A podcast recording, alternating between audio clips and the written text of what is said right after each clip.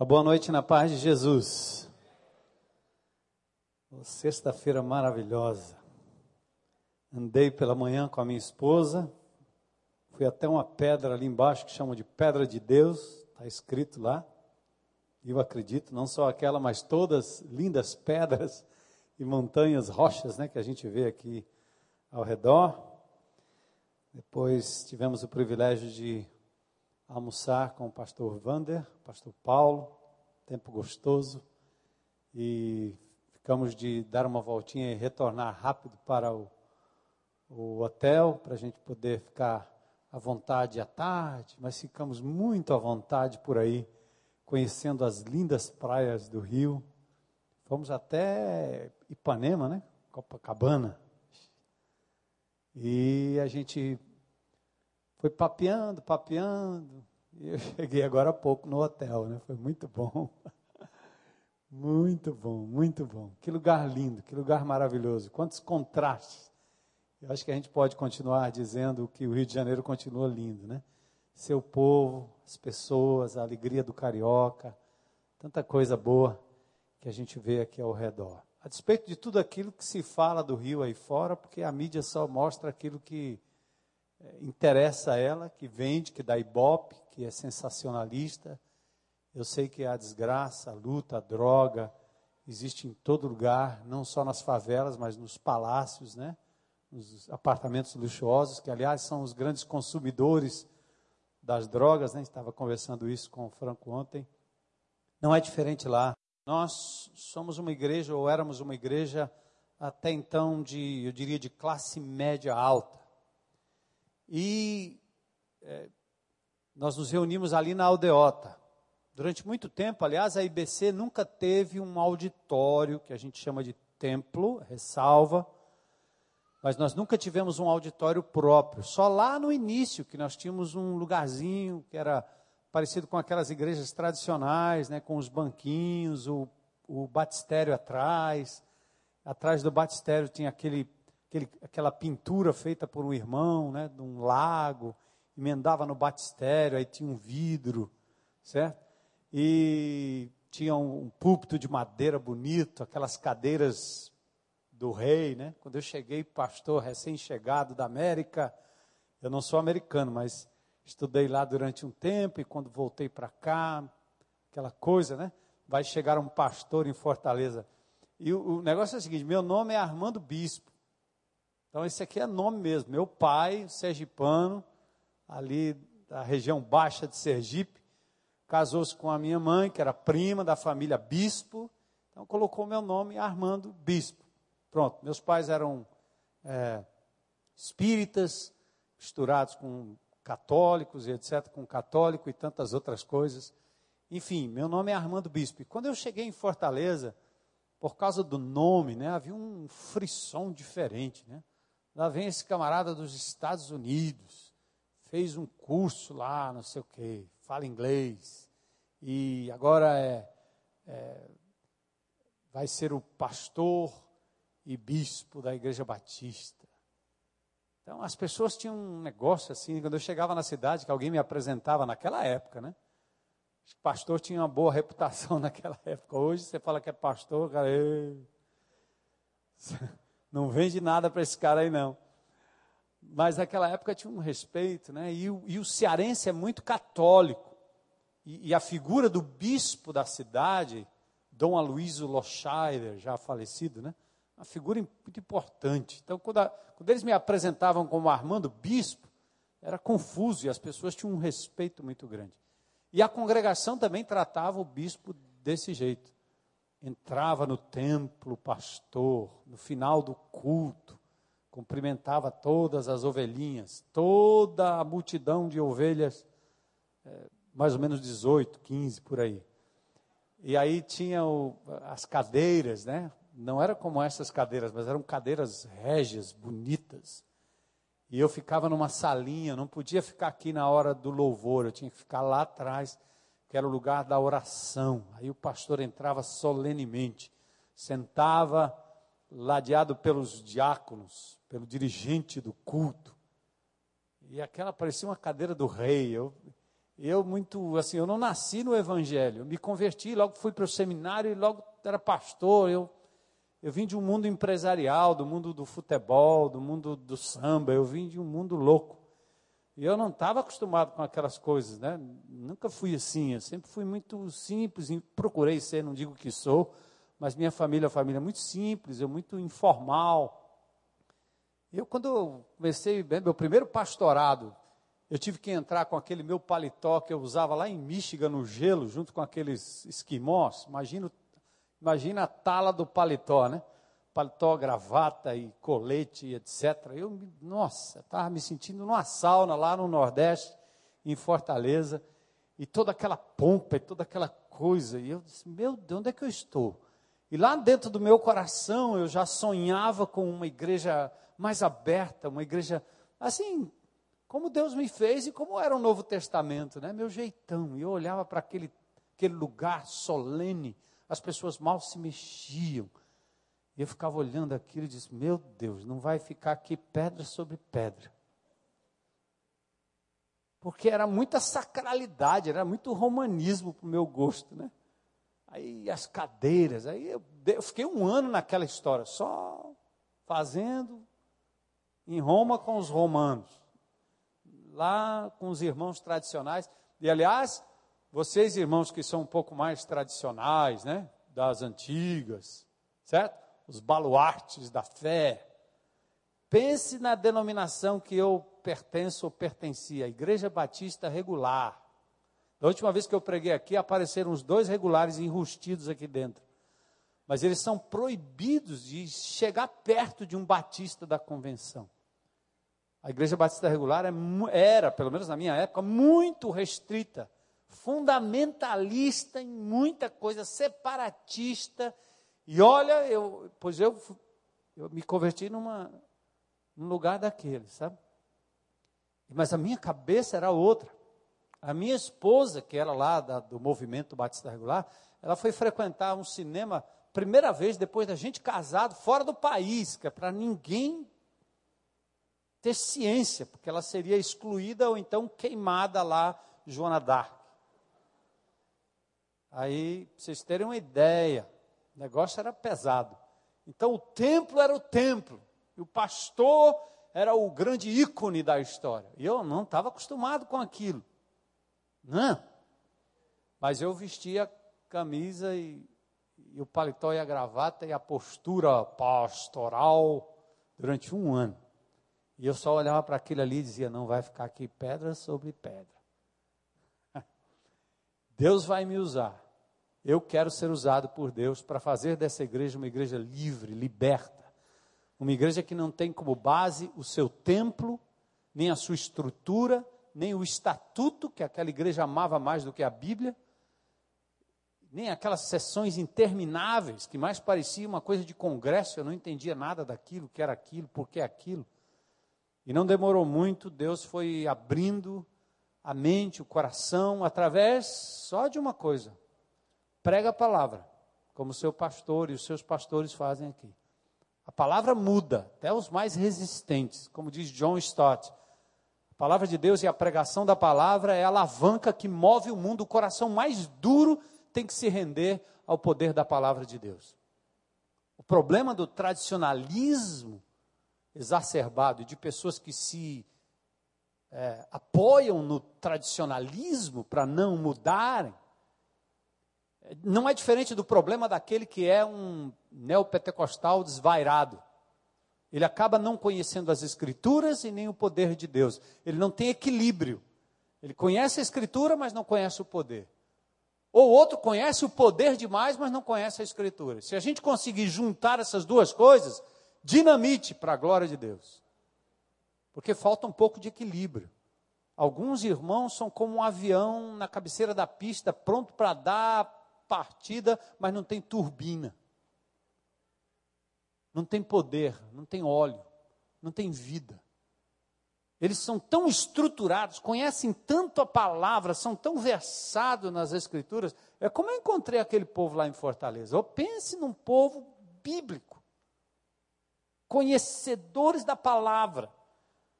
Mas eu conversando com o pastor daquela igreja que me recepcionou, ele estava no.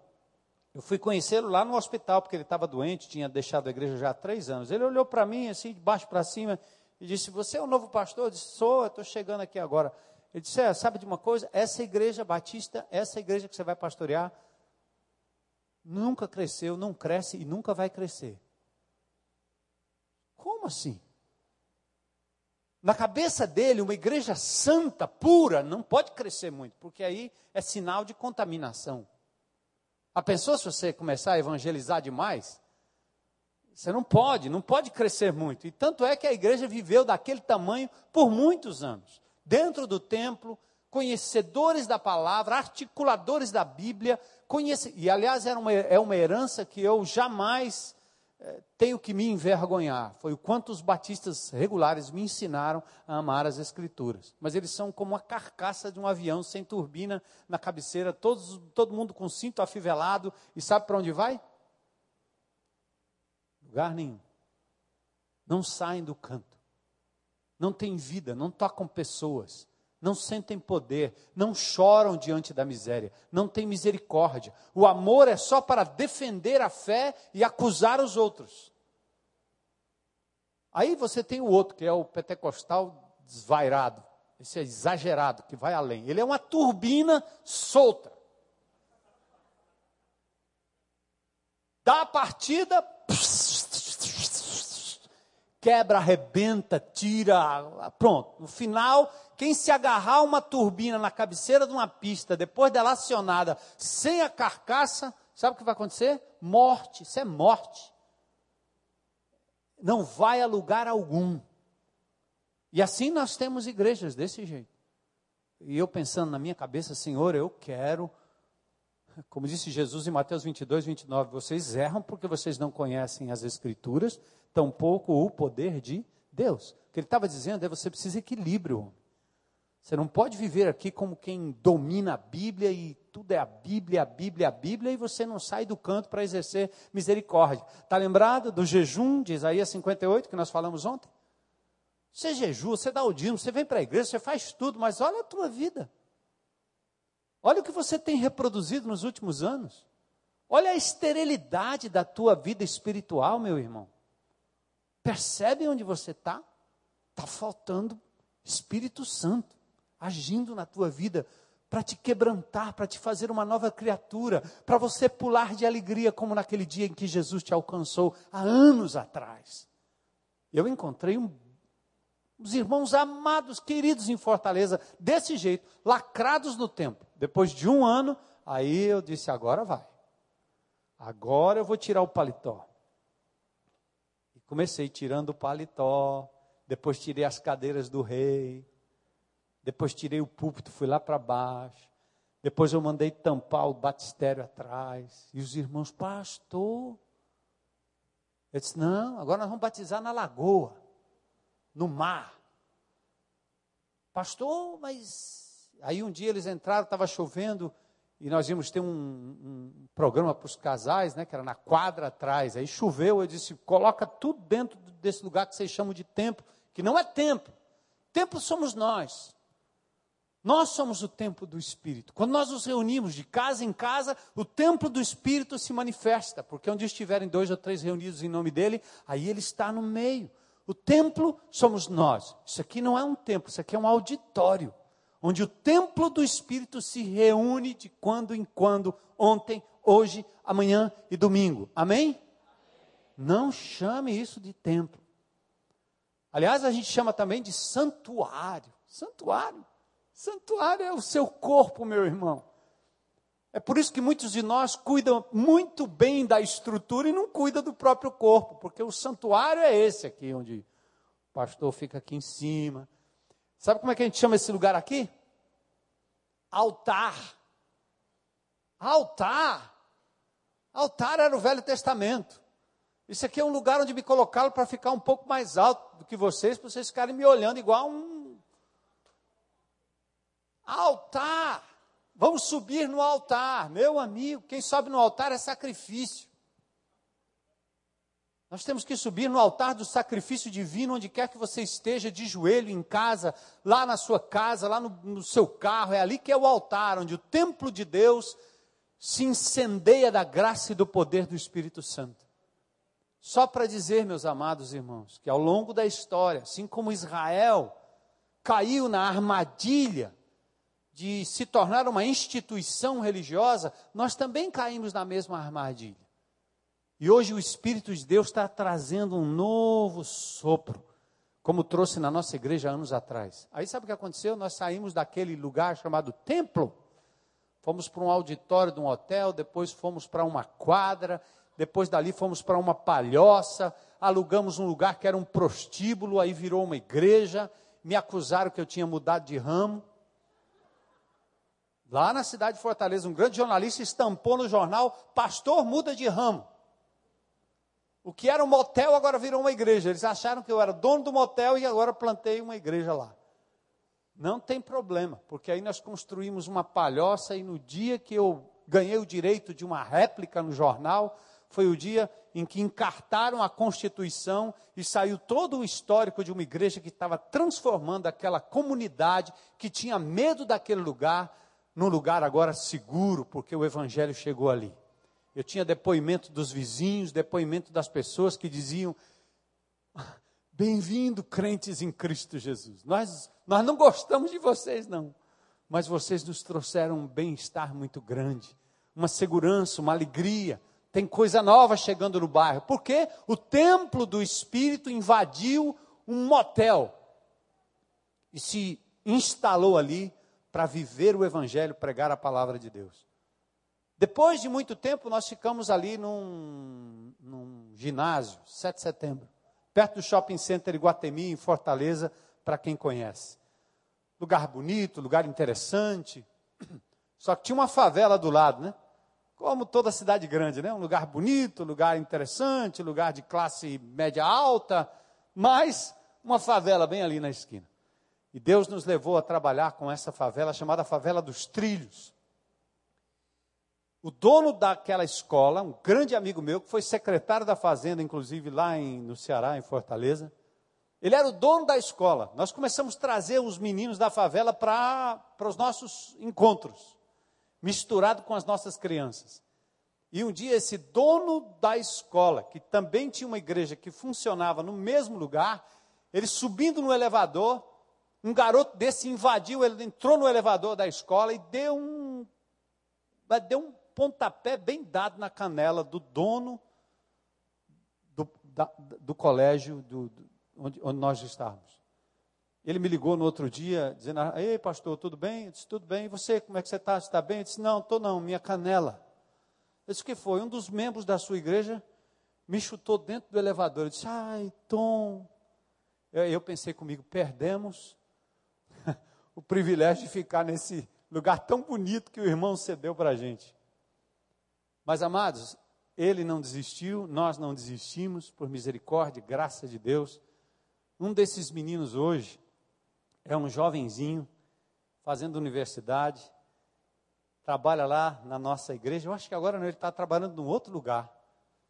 Um desses rapazes que chutava ali o, a canela do dono da escola. O trabalho não foi vão, que foi feito naquela favela ali naquele tempo. Finalmente, eu estou dizendo isso para contar uma história antes de um vídeo que eu quero soltar. Nós decidimos que Deus queria que a gente fosse para um lugar. Nós tínhamos uma propriedade, como disse, uma história longa, e o Senhor nos deu uma outra propriedade, uma outra visão. Eu conheci um bairro na entrada de Fortaleza chamado bairro Pedras, um bairro de, de alta periculosidade, e conheci ali uma propriedade muito linda, mas dentro da propriedade tinha nichos do tráfico, e tinha lugar onde eles descarregavam cargas roubadas na BR-116. Então era um reduto de bandido. Mas a propriedade era tão barata que assim, se eu fosse comprar 500 metros quadrados na aldeota, ou como se fosse aqui no recreio, eu pagaria X. Com o mesmo dinheiro, nós compramos 210 mil metros quadrados de propriedade na BR-116, ali onde era o nicho da bandidagem. Então, esse pastor aqui, eu faço umas coisas que só depois eu, como eu, eu não, não posso dizer muito para não assustar os irmãos, mas aquele templo, lembra daquele templo? Eu estava evangelizando um homem que tinha um, ele tinha um depósito da sua farmácia, sua rede de farmácias, bem atrás da nossa, nossa igreja templo. E quando eu evangelizava, ele disse: O dia que o senhor quiser vender essa propriedade, aí você fala comigo. Eu disse: É mesmo, nós estamos pensando em vender. A propriedade valia 5 milhões naquela época. Ele disse: Quanto você acha que vocês vão vender? Quando vender? Eu disse: 10 milhões. Ele disse: Está feito, eu compro. Você faz isso em quatro vezes, eu compro. Eu disse: Não, quatro vezes não. Eu acho que a igreja só faria à vista. Ele disse: Então, combinado. Eu dou 3 milhões agora, um cheque, e quando você passar a documentação, você. É, eu te dou o resto. Fechado? Eu disse: Fechado. Me dá o cheque aí, eu vou escrever o recibo. Aí ele me deu o cheque, eu fiz o recibo, vendi a igreja.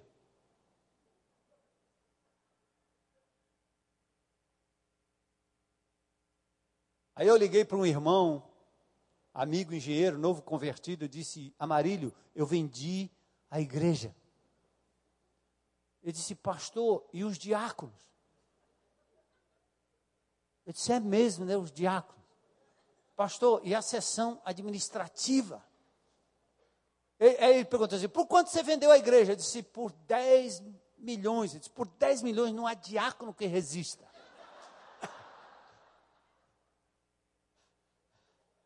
Aí eu chamei os diáconos e disse: meu irmão, vende. Aí nós vendemos mesmo. Aí a história foi, foi bem legal. E no final, nós compramos essa propriedade, 210 mil metros quadrados, no meio de uma artilharia da bandidagem. Quando o pessoal começou a tomar conhecimento, nós fizemos uma campanha, o povo contribuiu, Deus abençoou. Qual era o meu intuito? Ponto um, acabar com essa história de é, barulho na igreja, falta de estacionamento. Nós não precisávamos disso. A igreja está agora constituída de casa em casa.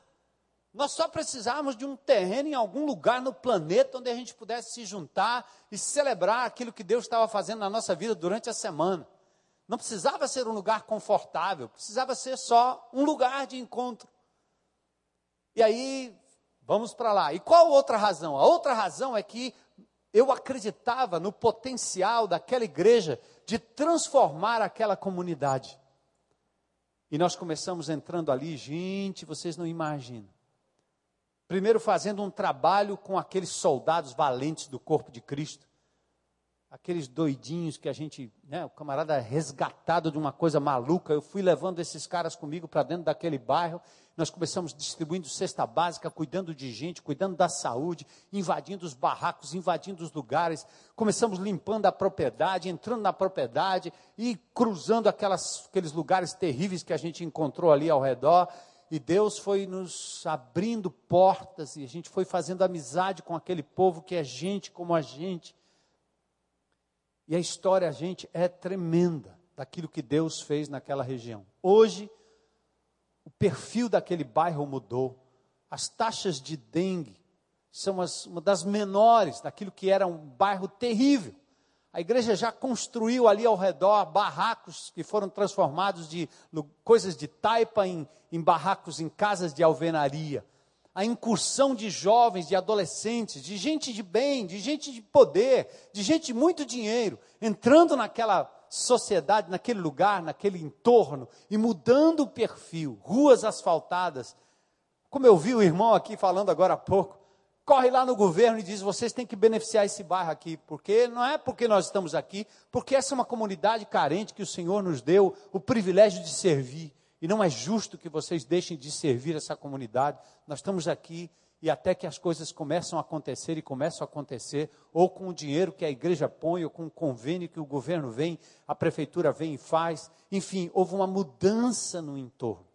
Eu queria mostrar um vídeo para vocês é, rapidamente de. É só um, um, Como eu disse, não tinha planejado nada disso, mas acabei de última hora dizendo: manda aí, manda aí um videozinho para a gente mostrar um pouquinho dos ministérios que a IBC tem em favelas, lugares periculosos. A gente não mostra tudo, mas vocês vão ver, ver no semblante das pessoas que estão ali naquele lugar.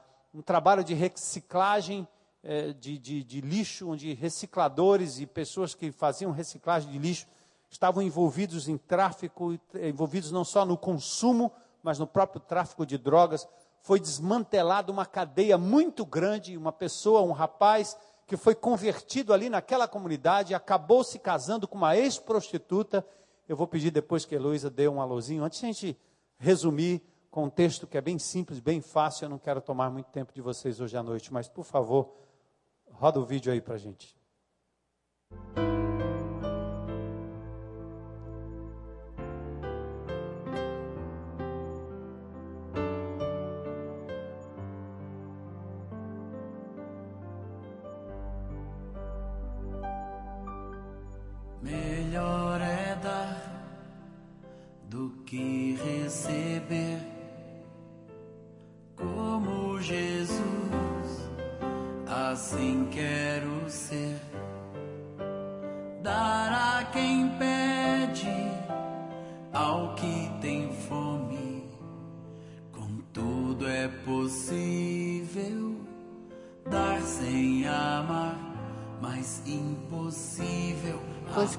Você chegou aqui, mudou Sim. muito a vida, a nossa vida, a vida dos nossos filhos.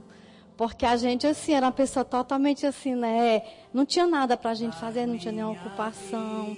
Eu, pelo menos, eu era uma pessoa que não tinha fé, era uma pessoa católica que não tinha fé, e agora não. Eu me entreguei a Jesus, a minha vida mudou muito. De amor e perdão. Assim foi Jesus quando a vida nos deu.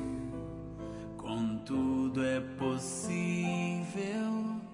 dar sem amar, mas impossível amar sem dar. Tanto Era triste, mas hoje a gente vê né, coisa tudo transformado. Né? Primeira transformação espiritual, né? Transformação material, né? Que é essas coisas, açude, energia, cisterna, tudo isso. Mas o melhor do que era ser impossível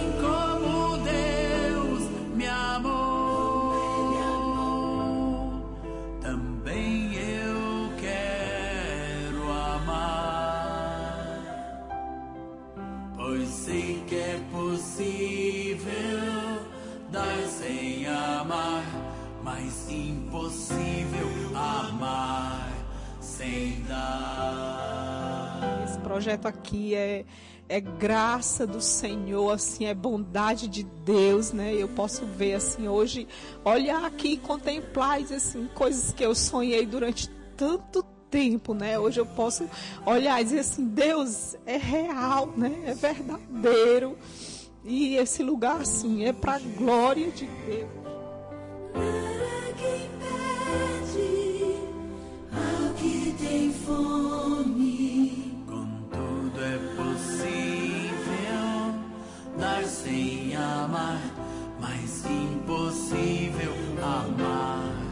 Sem dar.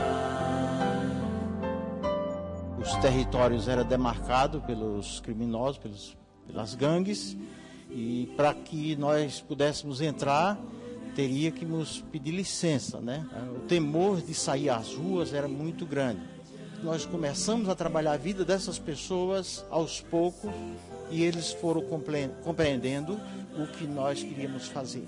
E nós convidamos esse, esses jovens e fizemos uma fila, um de um lado, outro do outro, e eu e mais dois pastores no meio. E naquele momento foi um impacto muito grande para a minha vida, porque eu vi homens criminosos se abraçando, se perdoando e assumindo compromisso para promover paz no bairro.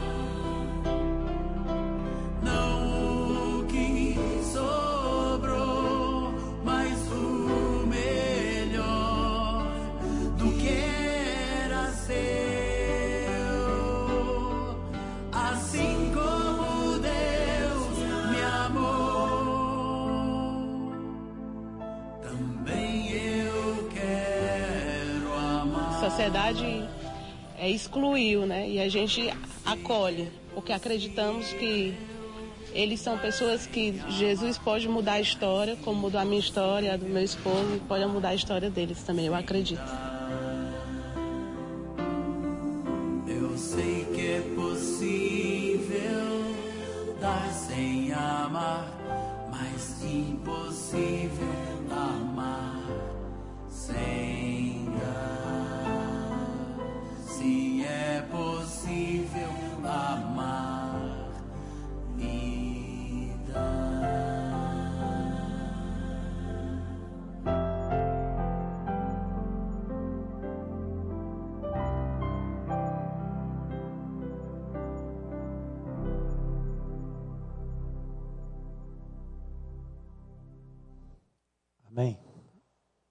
É uma pequena amostra, ah, só para dizer para vocês que aquele, aquele trabalho que começou no entorno como um trabalho de assistência social, hoje não existe mais a assistência social, é simplesmente a própria igreja, porque muitas daquelas pessoas se converteram, formaram grupos pequenos dentro da própria comunidade, e agora a gente nem chama mais de projeto, porque é a própria igreja em ação.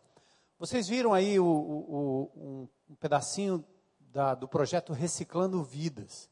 E essa menina que falou agora há pouco, eu e meu esposo, acolhendo aqueles que a sociedade rejeita. O esposo Daniel era um traficante que tinha um, um local de, que, que recebia ah, os reciclados trazidos por aqueles que carregam reciclados e, eh, por aí, ac- acolhem e, at- e levam até o, o posto, o local de troca, de venda.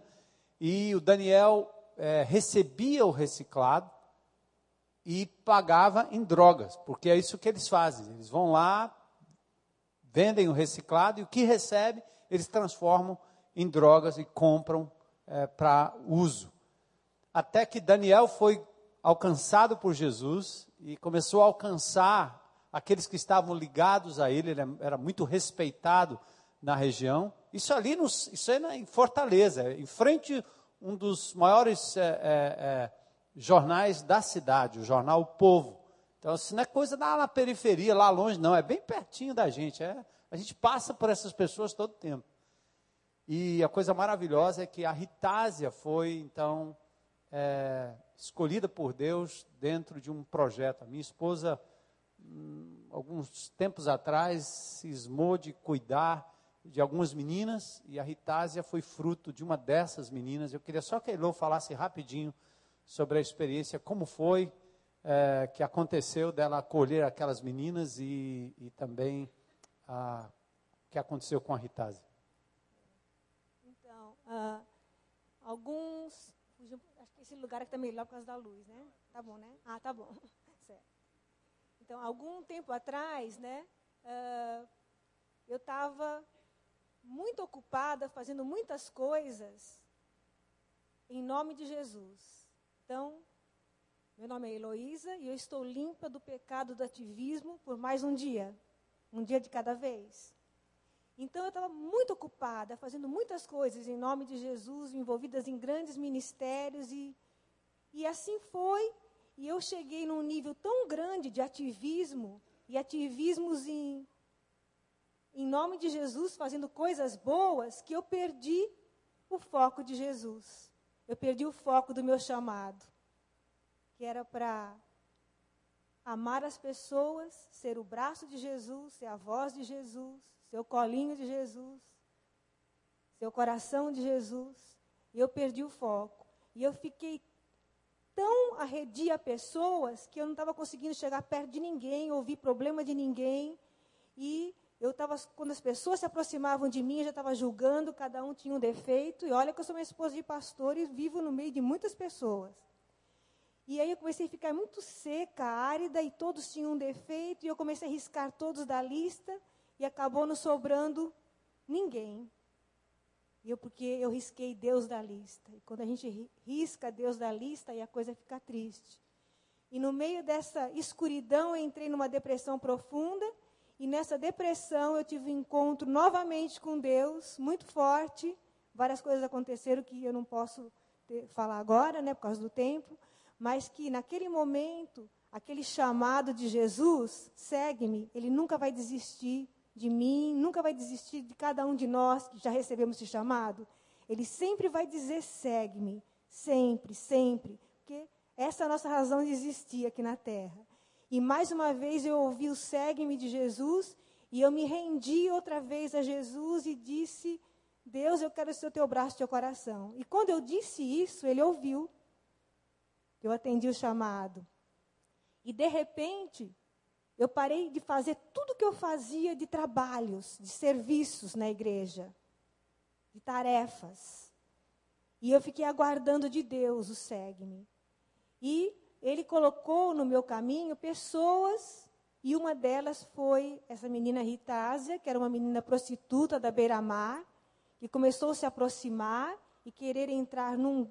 Chamei ela para um grupo e ela começou a se aproximar, só que eu não conseguia tratar dela no grupo pequeno, junto com as outras meninas, porque ela não se encaixava, porque o espírito não batia.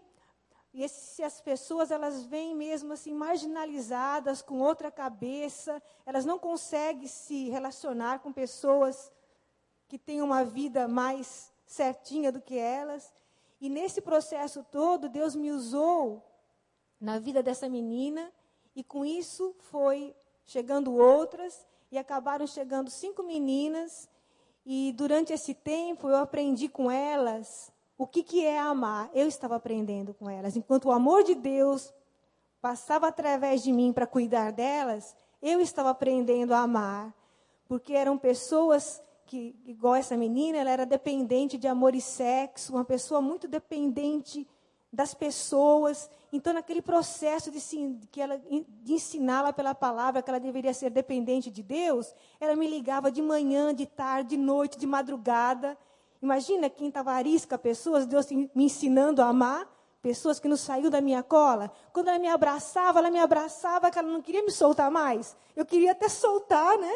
E ela querendo o meu abraço. Menina sem mãe, né, com uma história de abuso do pai, histórias assim tão tristes. E ali Deus começou a me usar para ser o braço dele, o coração dele. Eu acabei fazendo o papel de mãe, acabei fazendo o papel de, de, de tantas coisas que nem dá para contar a experiência grande que eu tive com Deus em caminhar com essas pessoas, de levar para médico, para cuidar de doenças venéreas, para dizer, e agora? Como que você vai ganhar dinheiro limpo? Ela estava acostumada com a grana fácil que entrava. Ela saía com os italianos da beira-mar e ali elas ganhavam tão fácil, um salário mínimo tão rápido. Ganhavam um celular, ganhavam um laptop. E agora? Uma vez que ele decidiu entregar a vida a Jesus. Então, começamos a, ter, a arrumar trabalho para elas, ensinar como com aquele dinheirinho pouco, menos de salário mínimo, como elas iam começar a viver. E eu orando a Deus e pedindo direção, consegui uma casa bem baratinha para alugar. Arrumamos trabalho para elas, para as outras. Conseguimos dividir o aluguel com elas pagando. Aí na casa eu não morava com elas ali, mas eu coloquei regras como se elas fossem minhas filhas. E ali fui acompanhando, elas prestavam conta, ensinei a fazer orçamento, ensinei a fazer compra de supermercado, ensinei a elas viverem com o que elas tinham, e todo dia a gente prestava conta, e aí era trabalhando em cima das crises, das ligações que vinham, celular que elas tiveram que entregar, mudar de número, e tudo foi um acompanhamento, um acompanhamento, um acompanhamento, e hoje, alguns aninhos se passaram, não muitos, mas eu vejo delas, duas se casaram, e uma delas, dessa que vocês viram no final do, do vídeo, a Ritásia, né? Uma menina que teve a história totalmente transformada. Ela se importa com as prostitutas da Beira-Mar junto com o marido, onde outras têm sido alcançadas através delas, né? Então assim, Deus mudou a história dessas meninas, mudou a história dessa menina, usando alguém comum, né, que não tinha experiência com isso, né? Uma pessoa comum, alguém simplesmente que disse: Deus, eu quero ser o teu braço, eu quero ser o teu coração, eu quero amar com o teu amor. E quando elas me abraçam, ela me abraça e diz assim: Tia, eu sou tão grata pela tua vida na minha vida. Eu sei que é Jesus que passou através de mim para elas, por isso que elas são tão gratas, porque em mim não tem nada de bom. mas eu aprendi muito mais com ela e com elas do que elas aprenderam comigo. Porque é algo assim tão lindo que Deus faz quando a gente se envolve com essas pessoas que Deus ama e que Ele quer acolher, a gente acaba saindo mais fortificado do que a própria pessoa, né? Então tem, esse foi assim algo maravilhoso de alguém que Deus mudou o foco, né? Ele me outra vez me alertou para o meu chamado e eu louvo a Deus porque Ele continua me alertando. E hoje, para alguém, para um ativista, onde tarefas eram mais importantes que pessoas, hoje eu posso dizer diante do meu Deus e testemunhando aqui nessa outra ponta do mapa que pessoas são mais importantes que tarefas para mim. Eu me importo com aquilo que Deus se importa, que é gente.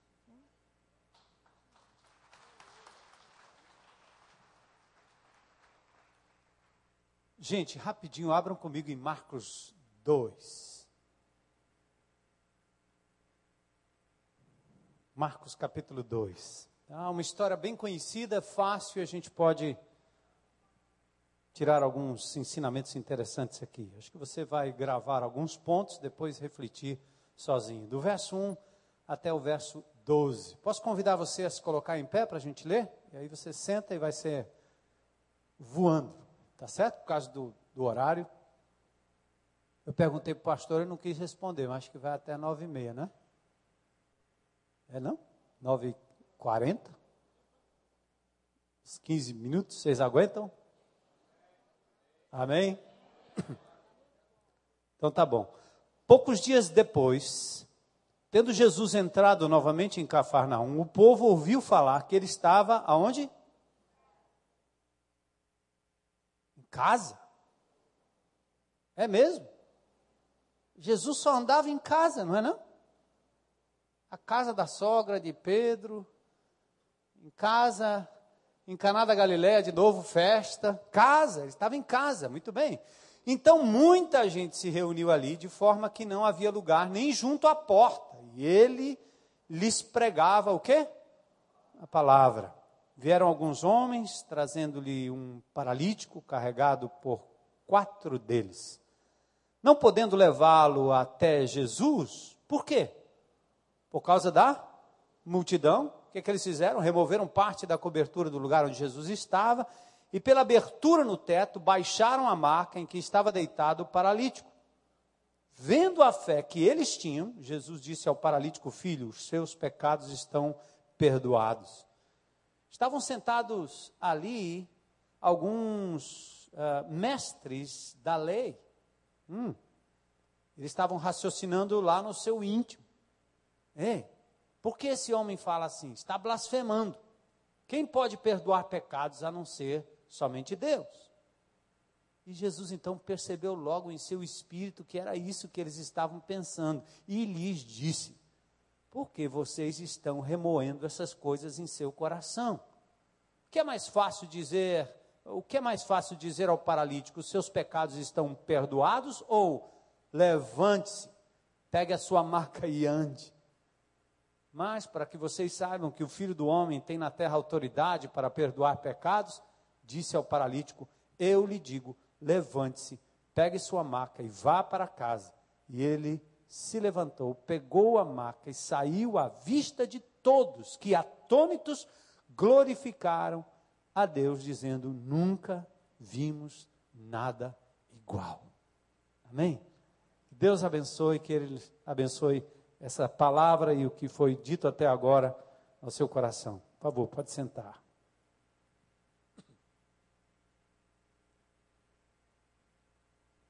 Os amigos que ousaram ajudar. Estamos em nosso intuito aqui é de fato mobilizar a igreja, mobilizar você, mobilizar você como membro do corpo de Cristo para fazer missões aqui e agora. Cafarnaum era uma das cidades sede do ministério de Jesus, localizada a poucos quilômetros de Nazaré, cidade onde ele foi criado. Ele havia também sido rejeitado. Jesus está na sua própria casa ou talvez na casa de Pedro e a sua fama já corria por toda a cidade. E dada a importância da hospitalidade, pessoas foram se achegando em grupos, fazendo com que muitos necessitados não conseguissem chegar tão perto para obter ajuda. Imagine. Aí nós temos aqui os personagens dessa história. Primeiro, Jesus é a figura central. Deus que se fez gente, cheio de compaixão e poder. Porém, em forma humana, ele não podia acessar a todos de uma vez. Jesus não era onipresente naquela época. Ele tinha que andar, ele tinha que usar um animalzinho, ele tinha que correr de cidade em cidade. Usava às vezes o barquinho para atravessar para o outro lado. Então, nem todo mundo tinha acesso a Jesus. Ele também não podia lidar com todas as pessoas ao mesmo tempo. Então, Jesus era a figura central. Aí nós temos um outro público aí, outros personagens, personagens, os escribas e os fariseus. Eles estão lá. É a chamada, verso 6, ela é a chamada casta religiosa da época. Pessoas que se achavam santas, intocáveis ou impecáveis e conhecedores das escrituras. Eles estavam sentados à volta de Jesus. Aliás, eles não estavam lá para aprender, eles estavam lá para debater com ele ou talvez pegarem Jesus em algum tropeço. É, essa sempre é a intenção dos que se alimentam tanto da palavra, se tornam tão áridos no espírito. Eles usam a palavra como uma espécie de arma para julgar a outra pessoa. Tudo que eles sabem fazer num culto é prestar atenção para onde você vai, de onde você veio. Eles não conseguem perceber a palavra de Deus, a pessoa de Deus, o Espírito de Deus, não há abertura, porque tudo está no intelecto e jamais desce para o coração. Misericórdia, amor, compaixão são abstrações que não descem para o coração. Assim eram os escribas e os fariseus, conhecedores da lei, da palavra, das escrituras. Mas, gente, Lá na IBC, quando eu ouço alguém dizendo assim, pastor, eu gostaria de estudar teologia. Aí eu pergunto, meu irmão, por que você quer estudar teologia? Diz, não, é eu, tenho, eu preciso, estou querendo conhecer mais das escrituras. Aí sabe de uma coisa, eu vou perguntar para sua mulher e seus filhos se você já tem praticado o pouquinho que você conhece. Porque se você acrescentar mais teologia, vai ser mais condenação para a sua vida. Paulo diz que você tem que andar na medida daquilo que você tem alcançado. Muitas pessoas querem encher a cabeça de teologia só para manipular melhor a palavra e se esconder atrás de um falso conhecimento que não é traduzido na simplicidade de um bebê em Cristo, lá da favela ou lá da, de Copacabana, aquele que se converte, que conhece um pouquinho da palavra de Deus e já sai praticando, pedindo perdão, amando as pessoas, chorando quando ouve falar da graça e do poder de Jesus, tem compaixão pelos amigos e pelos perdidos. Sabe quanto eles conhecem da Escritura? Isso. Ah, os escribas e os fariseus, eles estavam lá, conhecedores das Escrituras, ao redor de Jesus. Estavam próximos, outra coisa, eles não estavam longe de Cristo, não. Estavam bem pertinho dele.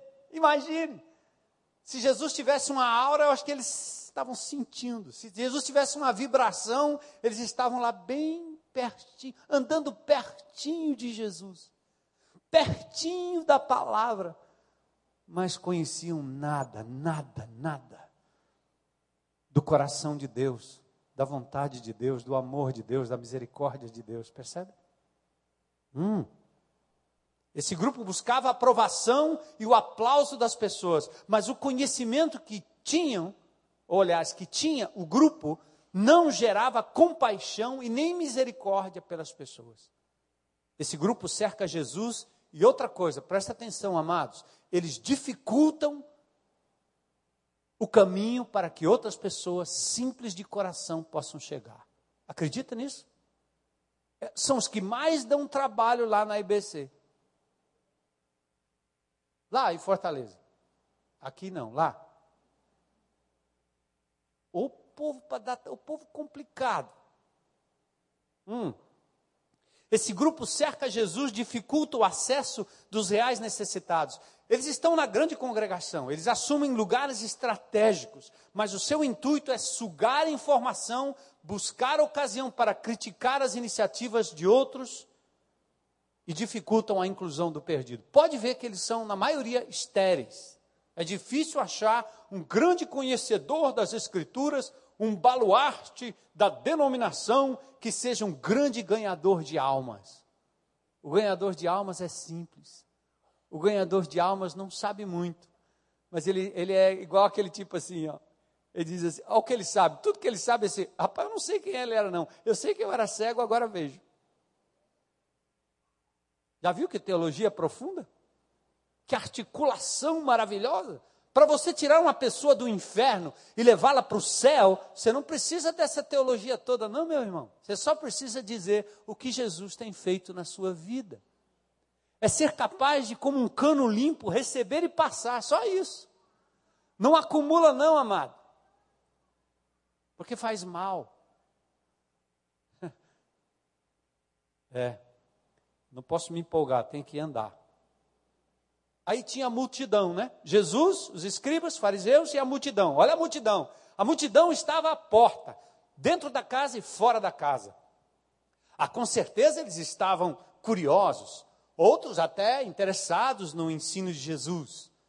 Os religiosos gostam do formato do culto, mas eles não percebem a presença do Senhor no culto. Muitos impediam a entrada ou a aproximação dos que gostariam de estar mais perto, e talvez até dos mais carentes. Outros preferiam a periferia mesmo, aqueles que ficam lá, nenhum envolvimento, nada que pudesse mudar o seu modo de pensar ou agir. Eles só querem saber qual é a última novidade. Creio que podemos classificar a multidão de hoje que frequentam os nossos cultos com os mesmos parâmetros daquela que estava ao redor de Jesus. Há os que se envolvem e os que não se deixam envolver. E outro grupo aqui são os quatro amigos. Diferentemente da multidão, eles querem mais do que informação, eles querem envolvimento. Eles vão fazer qualquer coisa para conduzir alguém até Jesus. Eu tenho a impressão que esses indivíduos que estavam lá, lá de fora, eles já tinham experimentado a graça de Jesus em algum lugar.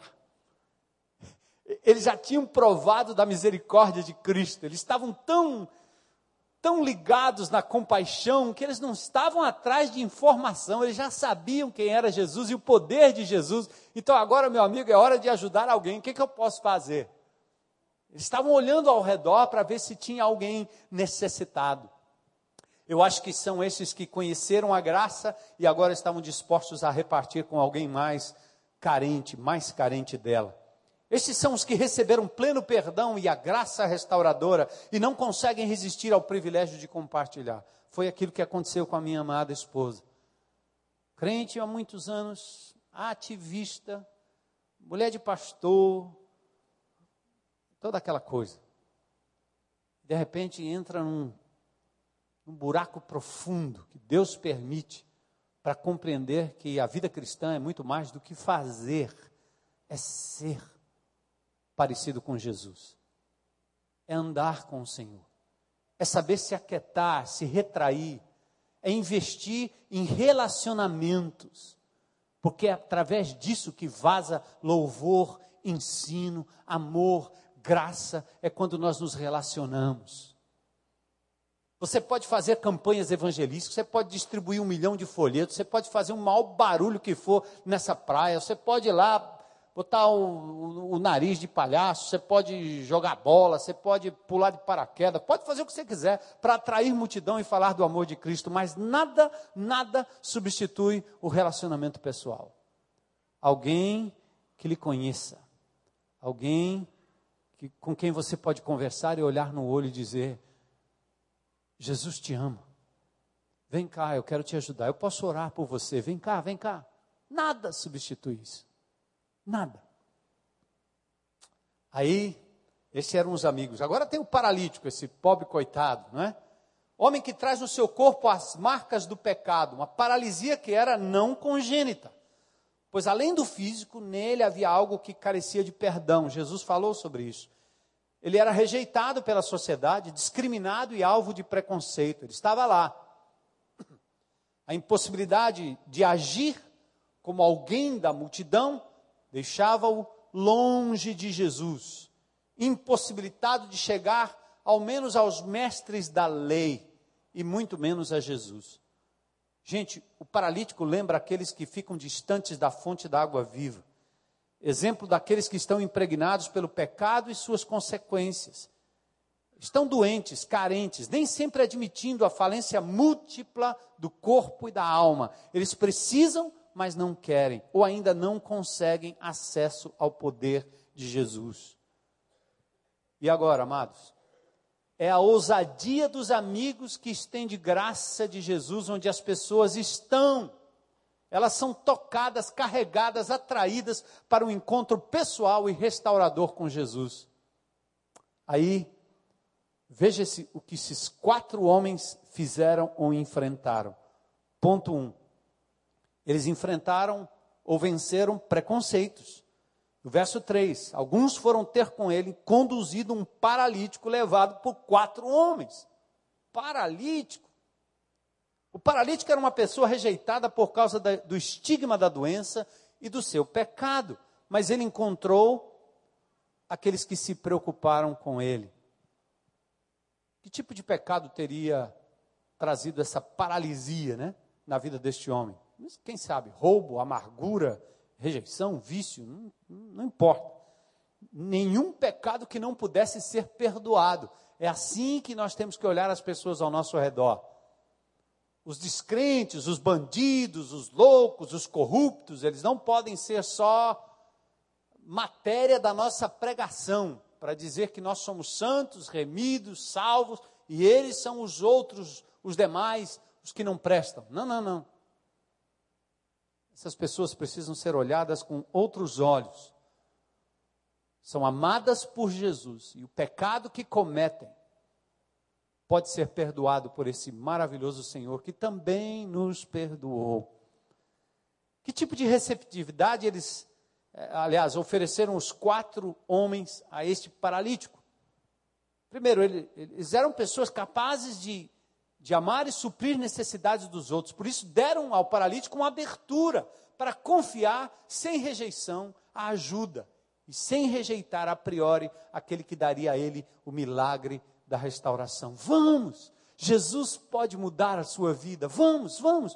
Pode confiar. Nós não vamos deixar você cair de novo no chão. Quantos paralíticos físicos, emocionais e espirituais Deus tem colocado ao seu redor? Quantos nós temos nos nossos cultos, no teu prédio, na tua família, no teu trabalho? Deus convida cansados e sobrecarregados para que a sua igreja ofereça o alívio, o descanso e os carregue, porque nós somos corpo de Cristo. Gente, preste atenção. Não adianta você abrir a boca e dizer: Olha, Jesus te ama. Uhum. Onde está Jesus? Ah, ele está batendo na portinha do teu coração. Meu irmão, Deus não tá, Jesus não está batendo na portinha do coração de ninguém. Lá no Apocalipse, que é um texto errado que a gente usa, que está cheio desses textos em folhetos, Jesus está batendo na porta da igreja. Jesus está à direita do Pai em majestade em forma corpórea. Ele ascendeu do jeito que os discípulos o viram subir e ele voltará da mesma forma para implantar o seu reino. Mas ele deixou aqui o seu espírito. E em nome de Jesus, ouça isso. O corpo de Cristo hoje somos nós. Ser corpo de Cristo significa ser a mão. Se você disser que Jesus vai estender a mão e vai te tirar desse buraco, Trate de estender a sua mão em nome de Jesus. Não fale, não, estenda. Depois você diz assim: foi Jesus quem estendeu. Estão entendendo? Você está cansado, sobrecarregado? Ah, venha que Jesus lhe oferece alívio. Esse não foi o plano do Evangelho, não. O alívio quem tem que oferecer é você, porque você foi resgatado por Cristo e você é o corpo de Cristo. É como aquela irmã que, eu acho que eu já disse isso aqui da outra vez, disse, pastor, me ligando de madrugada, corra aqui que tem uma pessoa, a minha funcionária está endemoniada. Eu disse, corre aqui por quê? Não, o senhor aqui tratar desse, desse assunto aqui, em nome de Jesus, vem. Eu disse, não, em nome de Jesus eu não vou.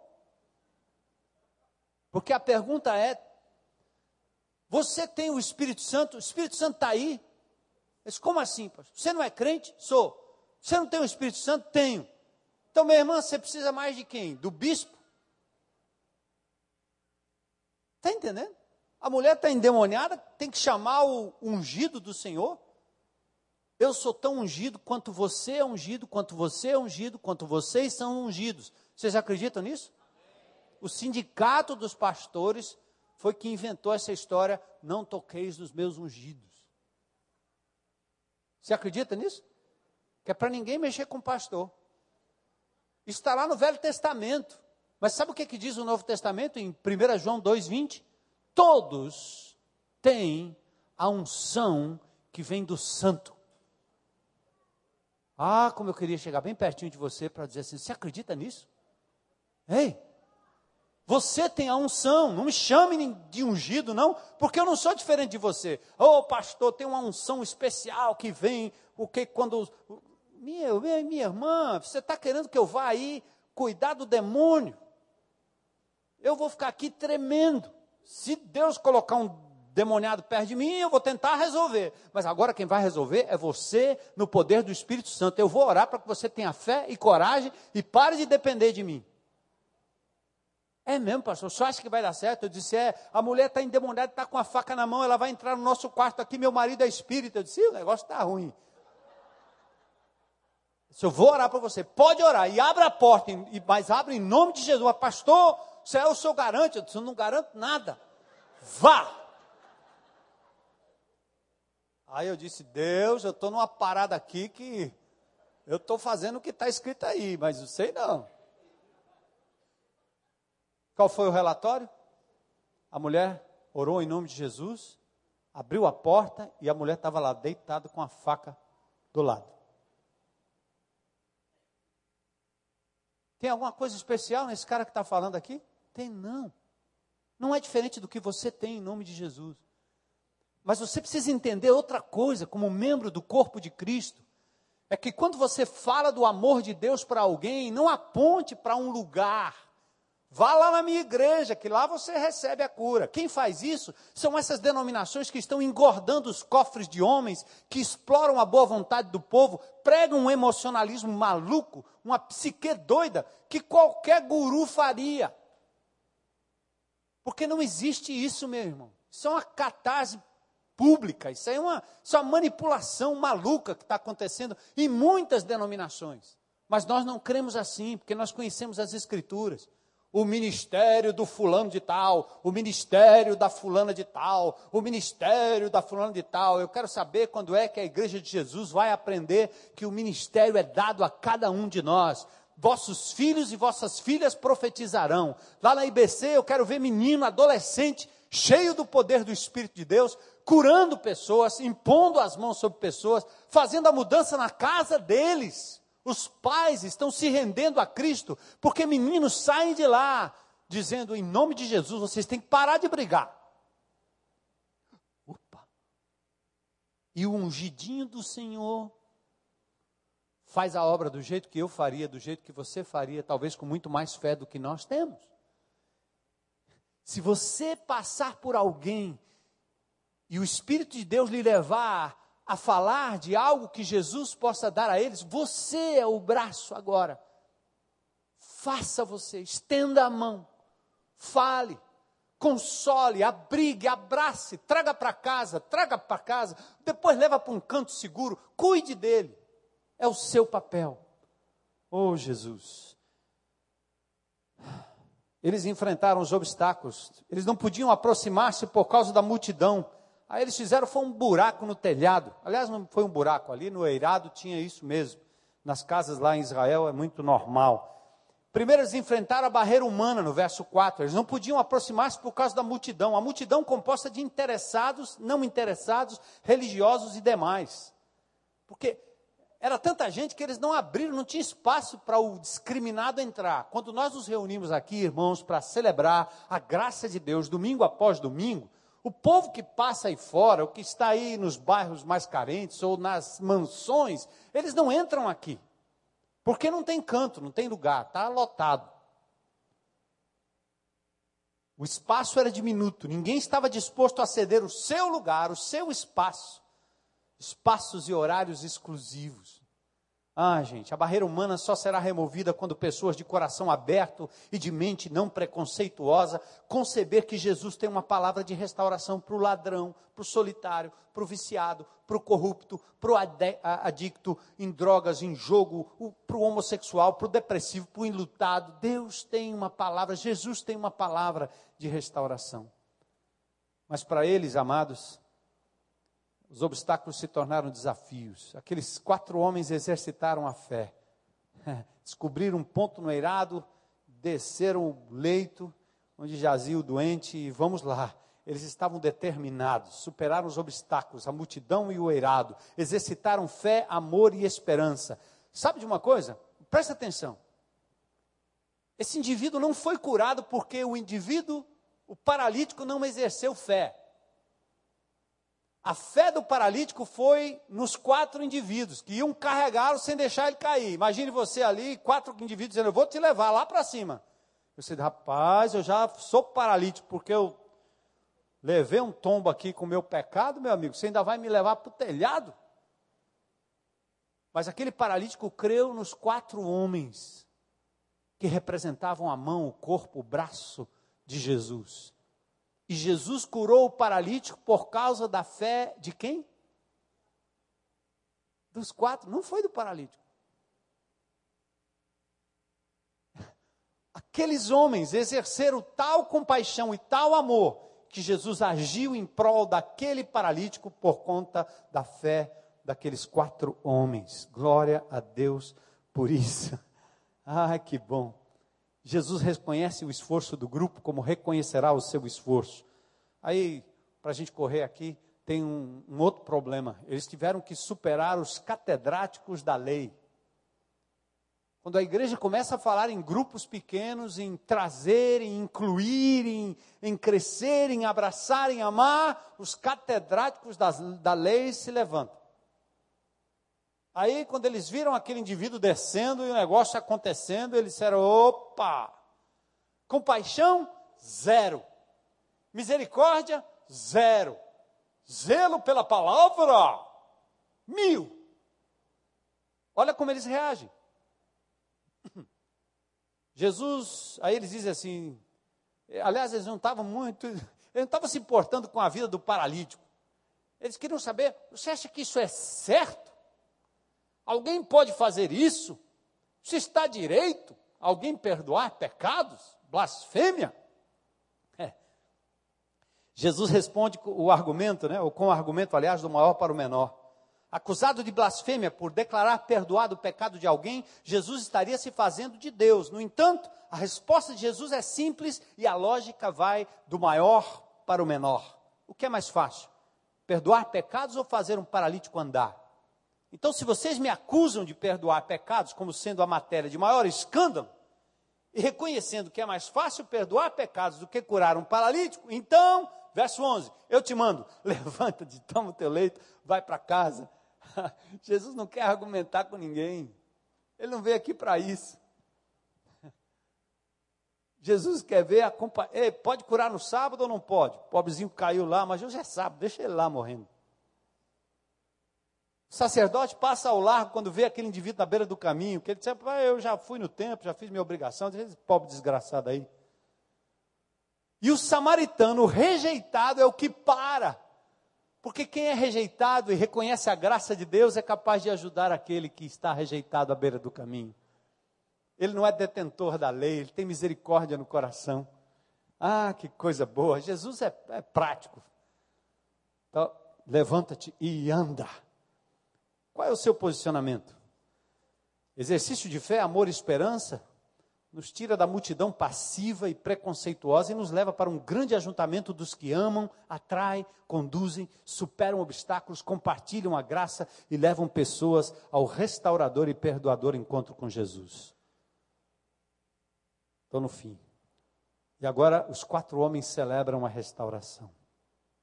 Então ele se levantou e, no mesmo instante, tomando leito, retirou-se à vista de todos, a ponto de se admirarem todos e darem glória a Deus, dizendo: Jamais vimos coisa assim.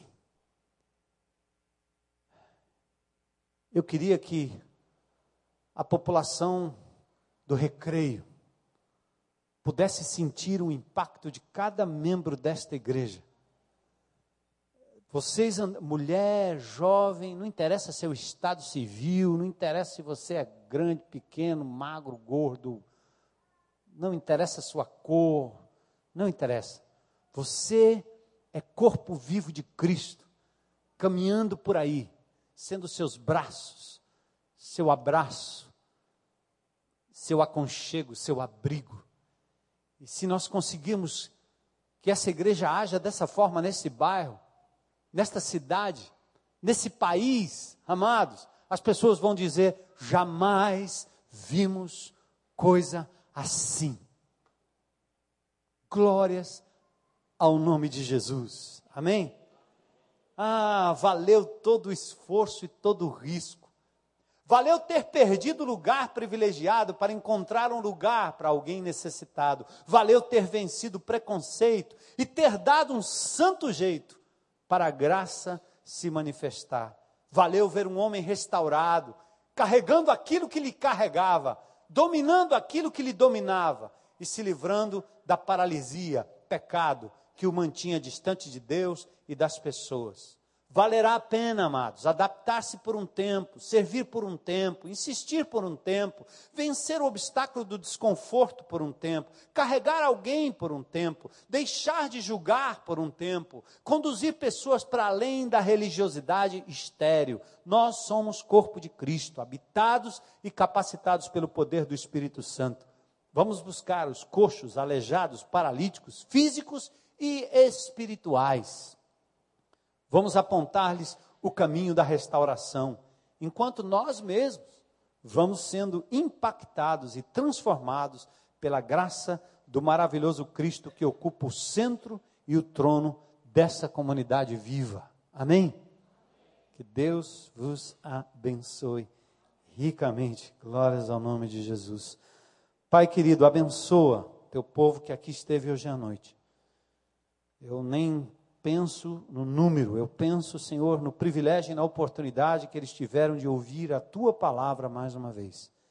E o grande desafio, Senhor, deixado no exemplo desses quatro homens. Que a tua graça e misericórdia opere poderosamente, que essa palavra seja transformada em ação, que haja confrontação, arrependimento e renovação de propósitos na tua presença Obrigado por mais essa oportunidade. Nós pedimos isso em nome de Jesus. Amém.